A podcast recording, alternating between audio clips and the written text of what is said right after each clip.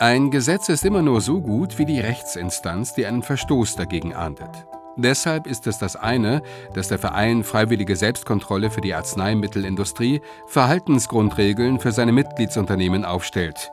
Die Einhaltung der Kodizes zu prüfen und Verstöße zu sanktionieren, ist das andere. Wie sorgt der FSA für eine Durchsetzung der Prinzipien ethischer Zusammenarbeit zwischen Pharmaindustrie und Fachkreisen? Wie finden es die Unternehmen, vom eigenen Verein bestraft zu werden? Diese und andere Fragen beantwortet FSA Transparent, der Podcast der freiwilligen Selbstkontrolle für die Arzneimittelindustrie.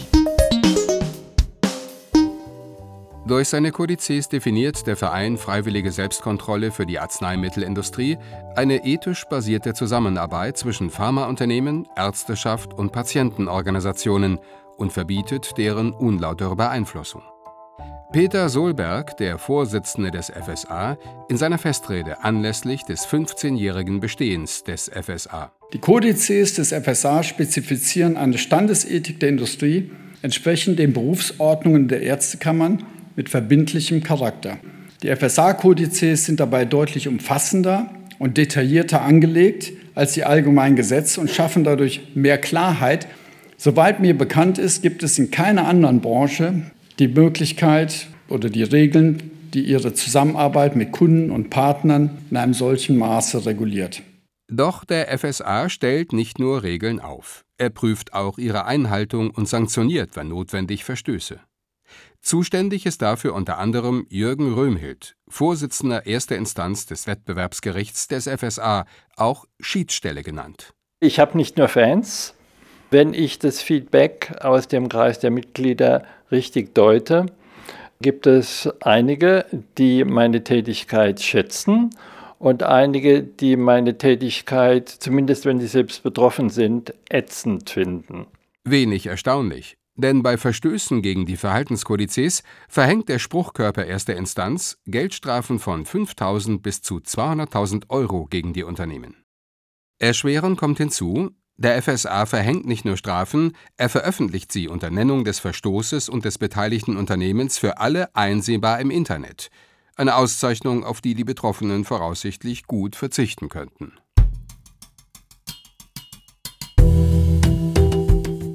Jürgen Röhmhild kennt die Pharmaindustrie gut. Über Jahrzehnte war er als Jurist bei einem Arzneimittelhersteller beschäftigt. Dass er heute als Vorsitzender einem Spruchkörper vorsitzt, der die Branche maßregelt, ist eine durchaus kuriose Wendung. Die Pharmaindustrie mag ich nach wie vor. Früher war meine Aufgabe ganz eindeutig, etwaige Angriffe von außen abzuwehren.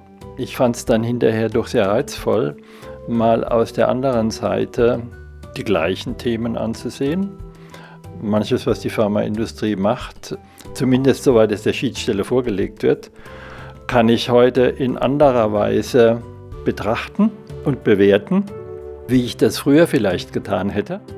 Eine Beanstandung bei der FSA-Schiedsstelle kann jeder einreichen.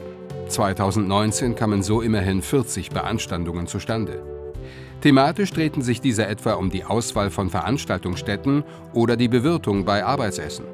Als Regel gilt, dass Unternehmen Luxushotels meiden und Ärztinnen und Ärzte nicht in Michelin dekorierte Gourmet-Tempel einladen dürfen.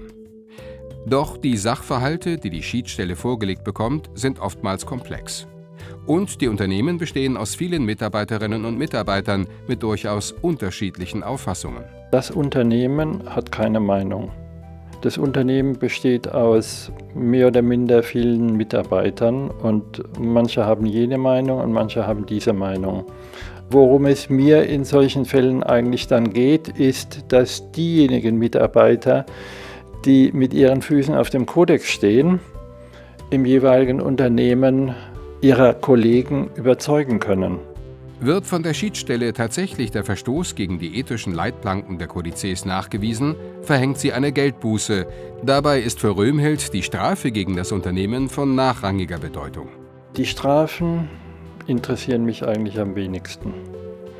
Wenn es der Schiedsstelle gelingt, durch die Bearbeitung eines Sachverhaltes zu erreichen, dass ein kodexwidriges Verhalten abgestellt wird, dann ist das für meinen Geschmack ein sehr erfolgreiches Tätigwerden. Die Schiedsstelle ist demnach ein wichtiges Instrument des Vereins, um öffentlich zu belegen, dass es der Industrie ernst damit ist, Verantwortung für das Gesundheitswesen zu tragen. Doch wird dies von den Unternehmen auch immer so gesehen oder doch als Gängelei verstanden? Röhmhild sieht dies differenziert. Ich glaube, dass sich viele Leute, die in der Pharmaindustrie im Tagesgeschäft derartige Sachverhalte bearbeiten, gar nicht jeweils die Frage stellen, was ist eigentlich die Rolle des FSA. Natürlich wird in Schiedsstellenverfahren des Vereins in der Sache hart gerungen was erklärbar ist, wenn einem Mitgliedsunternehmen droht, mit öffentlichen Rügen und Strafzahlungen belegt zu werden. In den Augen von Jürgen Röhmhild ist eine Schiedsstellenarbeit, die nicht zu Sachdiskussionen Anlass gibt, auch gar nicht wünschenswert. Also ich bin ja seit 2014 Spruchrichter der ersten Instanz.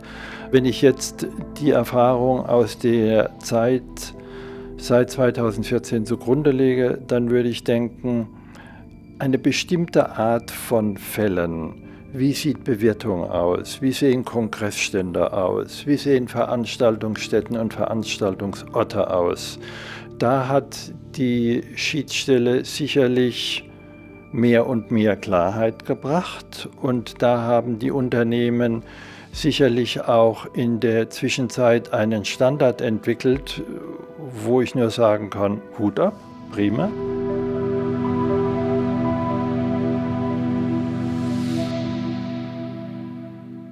Die Existenzberechtigung des FSA erwächst aus dem Interesse von Patientinnen und Patienten.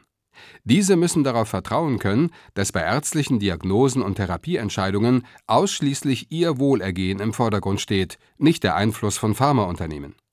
Um dieses Vertrauen zu rechtfertigen, muss die Branche Verstöße gegen lauteres Verhalten in den eigenen Reihen konsequent ahnden. Die Schiedsstelle sorgt dafür. Weitere Informationen zum FSA, den Kodizes und der Zusammenarbeit mit den Patientenorganisationen erhalten Sie auf der Website des FSA unter www.fsa-pharma.de